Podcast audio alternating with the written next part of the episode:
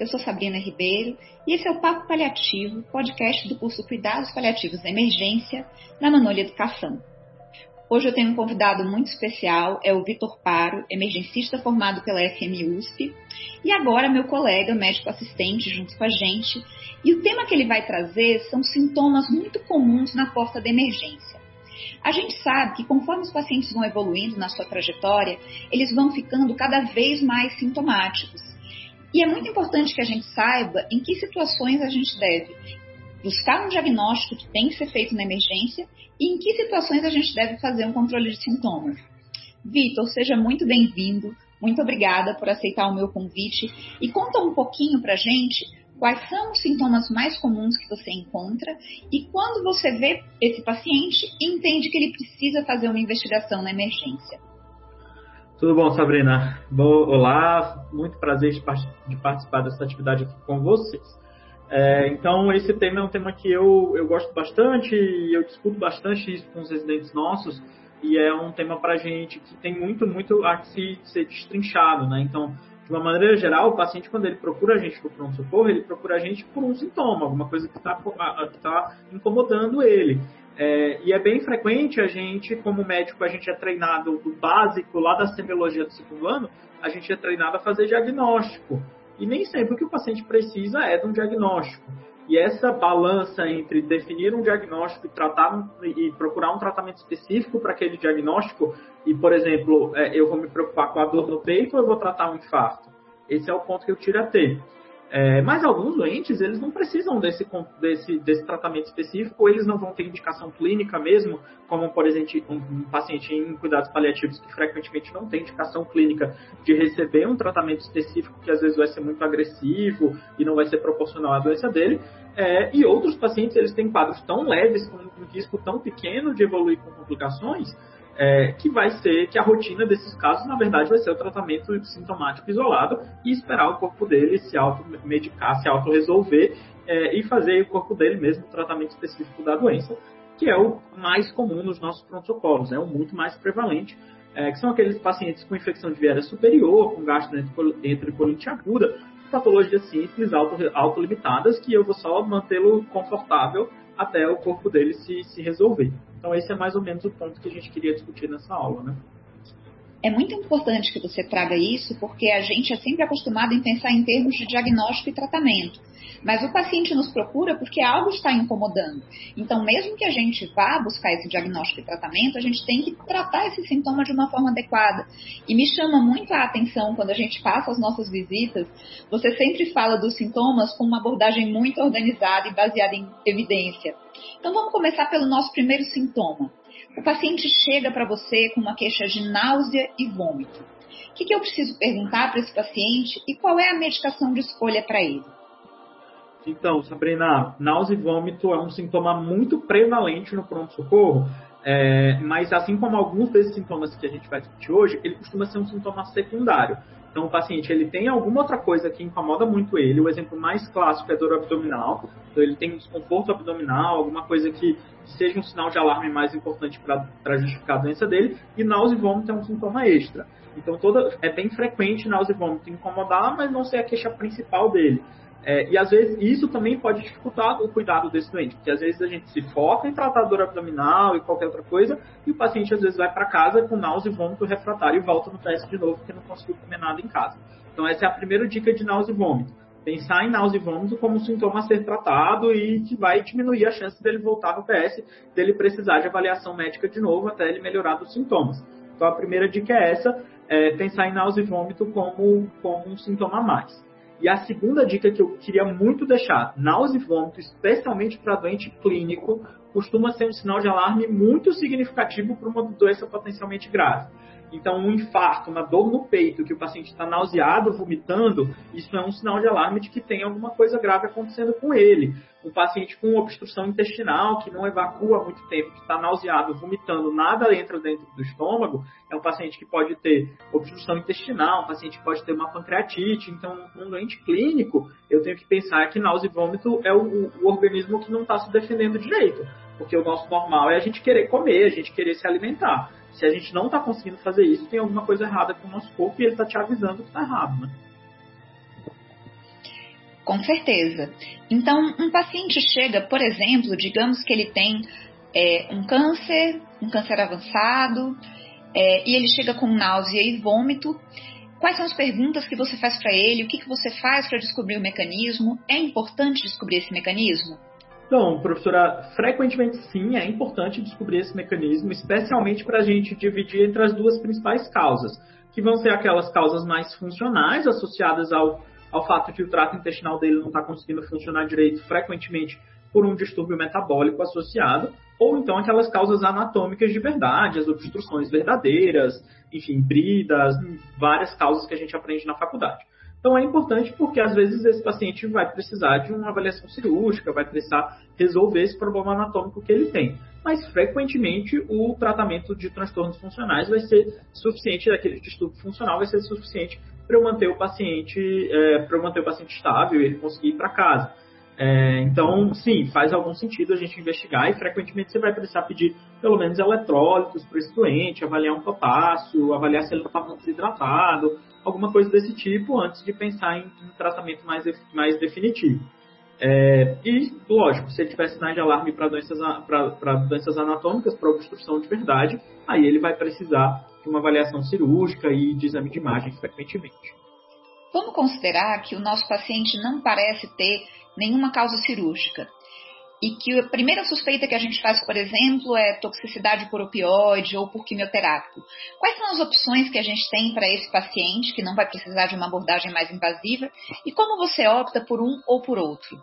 Boa, professora. Então, é, de uma maneira geral, é, os pacientes com, com, com náusea e vômito inespecífico, ou náusea e vômito por uma causa mais funcional, a gente tem três grandes grupos de fármacos que são muito utilizados que são os antihistamínicos, os antagonistas serotoninérgicos e os antagonistas dopaminérgicos. São as três, os três grupos mais utilizados.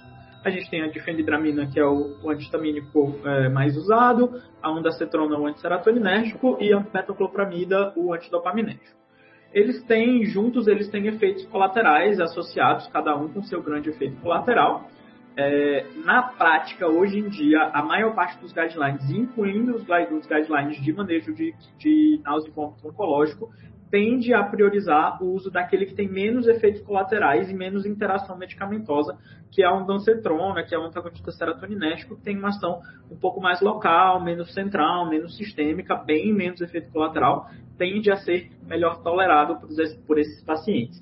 É, e costuma ser a primeira escolha para essas náuseas mais inespecíficas.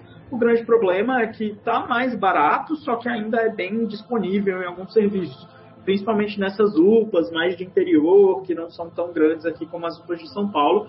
Aí onde a cetrona costuma ser menos disponível, a gente vai ter que ir para os outros mais utilizados. E aí eu tenho o Plasil, que é o metoclopramida, e o Dramin, a, a difenidramina, que vão ser as drogas mais utilizadas.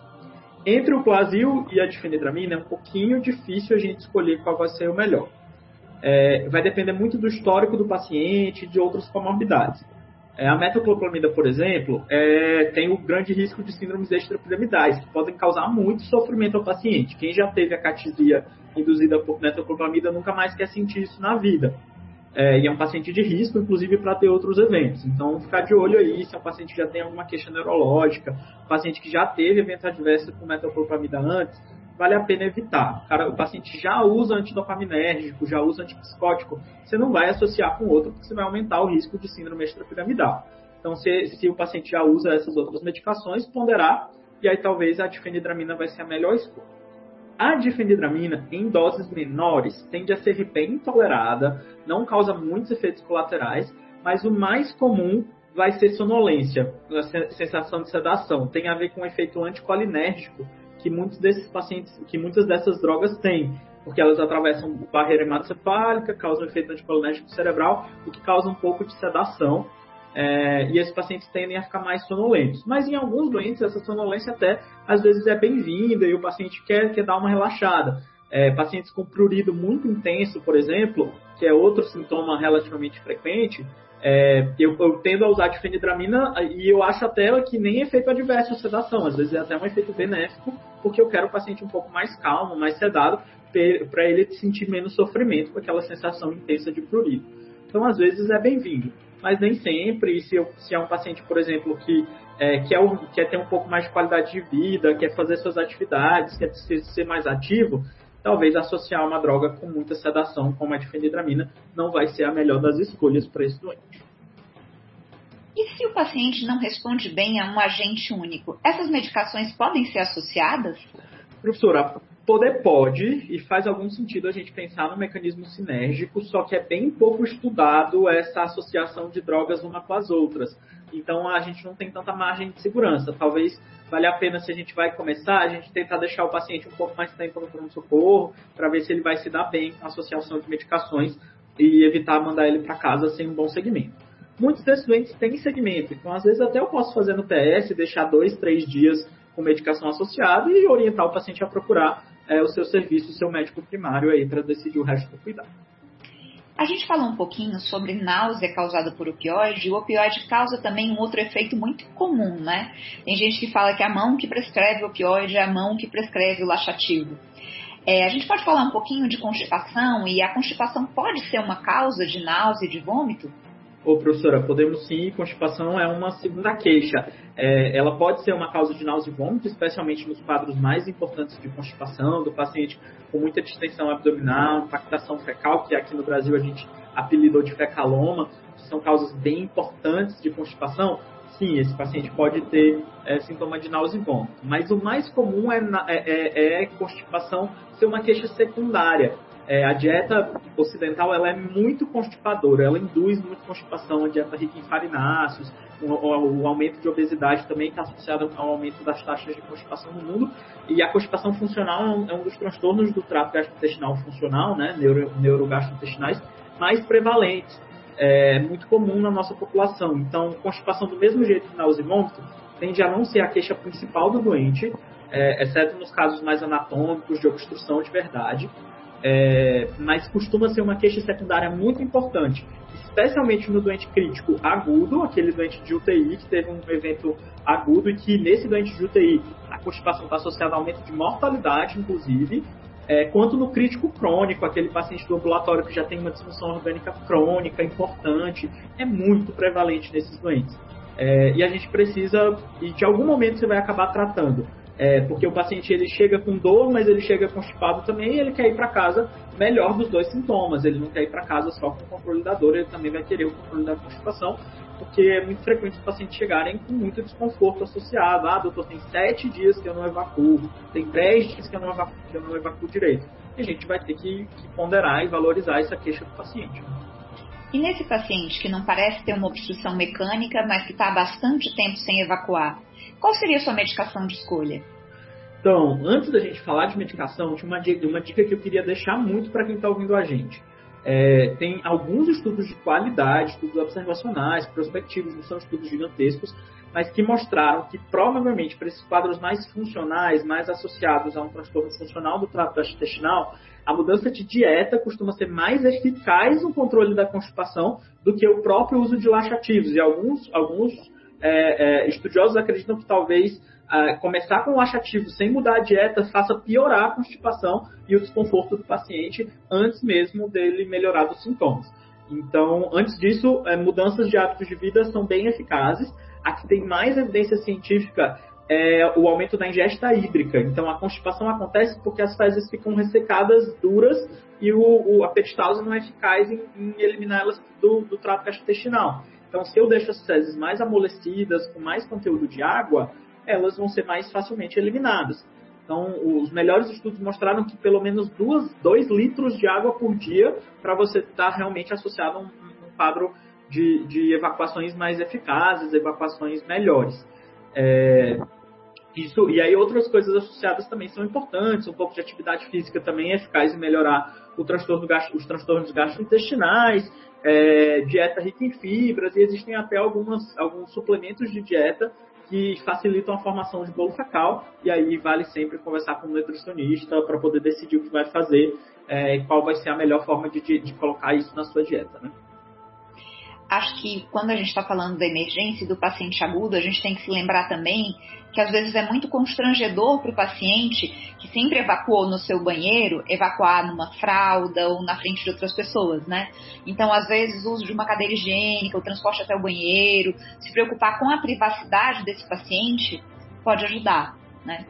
Isso é, fisiologicamente verdade também, né, professora? Sim. Porque para poder evacuar, você precisa fazer a, a prensa abdominal, que é muito mais fácil na posição sentada do que na posição deitada. Então, fisiologicamente faz sentido o paciente tentar evacuar sentado e não deitado. Existe alguma medicação que possa promover constipação? Se o nosso paciente está constipado, a gente pode revisar a prescrição dele e ver se tem alguma coisa ali que está atrapalhando? Bem, bem importante esse questionamento da senhora. Existem diversas medicações que podem causar, causar ou piorar os sintomas de constipação e tem uma que a gente usa muito no pronto-socorro e no doente crítico de uma maneira geral, que é que são os opioides, né, doutora? Bem, bem comuns e causa bem, bem prevalente. A constipação associada ao opioide é um problema tão sério nesses doentes é, que os americanos já estão tentando achar algumas formas mais eficazes em controlar a constipação por opioide. É, por exemplo, já está sendo proposto alguns mecanismos farmacológicos, algumas drogas que são antagonistas opioides específicos da periferia, que não antagonizam no, não antagonizam no sistema nervoso central, fazendo com que o efeito é, é, analgésico se mantenha, mas o efeito constipador seja reduzido, porque o opioide não vai conseguir induzir constipação lá no trato gastrointestinal. Aqui no, já tem algumas que são liberadas pelo FDA americano, mas aqui no Brasil, pelo que eu li, não tem nenhuma liberada ainda. Mas provavelmente vai ter nos próximos anos, né? É muito importante a gente lembrar disso, porque a gente precisa dos opioides muitas vezes no final da vida, né? Então a gente não pode deixar de usar uma medicação necessária. Às vezes a gente trata o efeito colateral, mas é fantástico se a gente conseguir usar a medicação tem sem ter o seu efeito tendo antagonista específico. Muito bom, então vamos mudar de sistema agora. Vamos sair do trato gastrointestinal e vamos para o trato respiratório acho que os meninos talvez tenham outra dúvida, que a gente não conversou sobre os, os fármacos diarreicos ainda. Talvez valha a gente dar uma dica aí de como escolher fármacos diarreicos para eles. Professor. Ah, então por favor. Vamos lá? Vamos. Então a gente tem é, dois grandes tipos de fármacos diarreicos.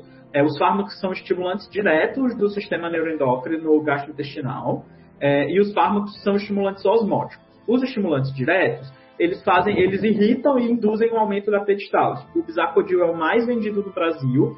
É, antigamente se acreditava que por esse aumento de peristalse, você ia acabar causando muito desconforto no paciente, você ia aumentar a sensação de dor. Mas aí nos últimos cinco anos saiu um estudo observacional grande que tirou esse mito, virou mito, e o bisacodil não aumenta a sensação de dor, inclusive ele provavelmente é melhor tolerado do que o primo dele, que é a lactulose, que é do outro grupo, que são os fármacos osmóticos. É, o bisacodil não foi associado a aumento de dor e ele é melhor tolerado no começo, seja via oral ou via retal, até que o bisacodil tem um início de ação mais rápido é, e eu acabo é, acelerando a evacuação. A lactulose e o irmão dela, que é o polietileno-glicol, são é, laxativos é, osmóticos. Significa que eles aumentam, são substâncias hiperosmolares que puxam água para dentro do intestino. E a gente já falou que a água amolece as fezes e fica mais fácil. Então, fica mais fácil evacuar. Então, essa é a ideia dos diarreicos osmóticos. A principal dica que eu tenho que falar para eles é que quando você usa um diarreico osmótico, você puxa água e muitos desses diarreicos, em especial a lactulose, ela, ela, é um açúcar, então ela acaba aumentando a proliferação dos germes endógenos do corpo, o que aumenta a produção de gases e o paciente tende a distender, ficar mais desconfortável, com sensação de, de, de abdômen distendido e aumentar a taxa de flatulência. Então, muitos dos doentes não gostam da, da, lactulose por causa disso, principalmente no começo da lactulose, ela tende a aumentar um pouco o desconforto abdominal, e por isso que acredita-se que o bisacodil talvez seja a primeira escolha e não a lactulose. O polietileno-glicol, que é o irmão da lactulose, que também é o mesmo tipo de, de efeito, também tem um efeito osmótico, de aumentar o conteúdo de água, ele não tem tanto açúcar, não prolifera tanto, então ele não causa tanto desconforto abdominal mas é uma droga bem mais cara, bem menos disponível, mais difícil da gente usar, mas é de escolha, por exemplo, na constipação em crianças que tendem a, a responder melhor e ter menos efeito colateral associado. Esses são os três principais, professor. Eu concordo muito. É, na prática, o que a gente vê é que o bisacodil realmente é muito seguro e muito bem tolerado. A gente tem usado no geral como primeira escolha. E os osmóticos, eles têm uma questão também de demorar um pouquinho mais a agir. Então a gente vai aumentando a dose, aumentando a dose, e aí quando a gente vai lá, o paciente tem diarreia. Né? O Daniel até chama isso a dança da lactulose. então, é, a gente tem essas duas classes, mas no geral a gente acaba realmente utilizando o bisacordil, que é um irritativo, né, como primeira escolha. Então, de trato gastrointestinal, você quer falar mais alguma coisa? Acho que é isso, professora. Faz sentido até o que o Daniel fala, porque é, quando é, a lactose precisa passar no intestino inteiro puxando água para ela poder conseguir causar, causar, é, melhorar a evacuação.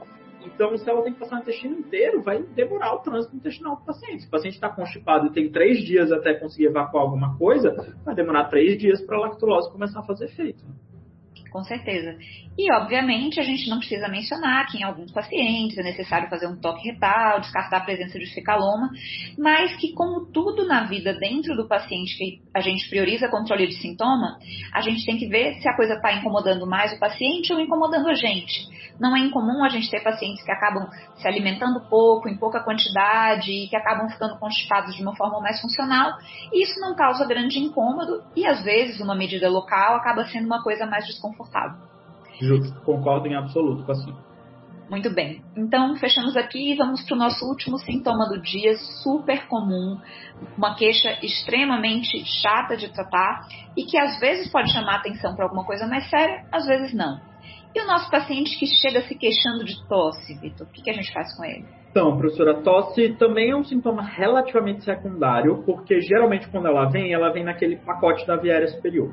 Então, o paciente ele tem obstrução nasal, ele tem coriza, ele tem tosse associada. É o mais clássico e das três principais causas agudas de tosse, eu vou dividir em infecção, broncoespasmo é, e doença do refluxo gastroesofágico. Essas vão ser as três principais causas de tosse aguda, tosse que o paciente procura pronto-socorro, sendo que refluxo causa mais uma tosse mais crônica do que uma tosse tão aguda assim. Mas disparado, a infecção vai ser a mais comum é, e, e, e, os nossos ouvintes devem ter visto, a gente acabou de, de, de sair, não estamos saindo ainda, né? da pandemia global de Covid e tosse foi um sintoma, um sintoma muito clássico e frequentemente foi motivo dos pacientes procurarem o PS. Né? Eles estavam se sentindo bem dos outros sintomas, a febre diminuía, o paciente se sentia melhor, ele nem dispneia não tinha, mas a tosse era tão intensa, tão irritativa, que incomodava tanto, que fazia ele procurar o PS. É, e realmente é um sintoma difícil de tratar, como a senhora falou, né? E aí, o que, que a gente faz com esse paciente? Você está falando, por exemplo, de um paciente que tem uma tosse depois de um quadro viral agudo, ou que persiste quando as, os outros sintomas de um quadro viral agudo já estão em resolução. Eu devo me preocupar com essa tosse? É comum acontecer? O que, que eu bem faço comum, com ela? Bem comum, professor. Alguns relatos de pneumologistas de pacientes que têm seis meses de tosse pós-infecção viral, difícil de controlar mesmo, é, e não tem muito guideline de orientação do que fazer, porque a gente não tem muito, muito controle do sintoma mesmo. É, na fase aguda, a melhor forma de controlar é tratando a doença. Então, se o paciente tem um broncoespasmo, eu vou dar broncodilatador, eu vou tentar melhorar o broncoespasmo. Se o paciente tem refluxo, eu vou tentar dar inibidor de bomba, apesar de que também já tem evidência mostrando que o inibidor de bomba ele é bom para melhorar os sintomas gastrointestinais, mas ele é ruim para melhorar os sintomas extra, extra gastrointestinal, incluindo a tosse. Então, não vai ser o melhor dos remédios, mas a gente dá. É, e a infecção a gente tem que esperar passar já tentaram utilizar os outros sintomáticos clássicos, antihistamínico, corticoide, corticoide inalatório, tudo isso já foi testado. Os estudos são bem controversos, a maioria estudos, os estudos positivos, a maioria estudo observacional, alguns estudos negativos inclusive, é, mas acredita-se que em paciente que tem um componente alérgico muito importante, antihistamínicos vão ser relativamente melhores para controlar a tosse, é, em alguns pacientes que têm algum componente alérgico, o corticoide também vai ajudar a diminuir a produção de catarro, menos gotejamento pós-nasal, que vai deixar o paciente mais confortável. Mas paciente que o sintoma é só infecção de viária superior, infelizmente você tem que esperar passar, você não tem um sintoma agudo para fazer. Mas e o opioide, professora? Esse é o ponto, né? Então tem muita gente que usa opioide para manejo desses pacientes. É, o opioide aqui é o, mais, o mais controverso da história. É, já foi testado em alguns estudos, é, até onde eu vi a maioria observacional, acho que não tem estudo randomizado grande de qualidade, é, então a evidência científica não é das melhores. E existem alguns estudos negativos, inclusive, tanto para infecção de viária superior quanto para DPLC, Os estudos com opioides foram, foram alguns estudos foram negativos e a gente ficou nessa de faz ou não faz. O principal ponto que alguns autores orientam que ainda vale a pena você tentar é, primeiro, que você não tem outras opções. Então, se, se vai ter algum tipo de benefício, vai ser esse que eu vou pensar em usar. E o segundo ponto é que eles acreditam que a dose que a gente usa é uma dose pequena. Alguns autores acreditam que para poder realmente ter efeito contra a tosse, você ia precisar de codeína 30mg de 4 em 4 horas, que seria uma posologia bem alta de, de um opioide fraco, é, que teria um, risco de outros eventos associados, como tem especial constipação, ficaria mais comum, que você está dando um opioide fraco numa dose relativamente alta, então esse paciente vai ter uma incidência de constipação maior, é, mas seria outra opção aí, seria a codeína nessa dose mais alta, apesar da evidência científica ser ruim.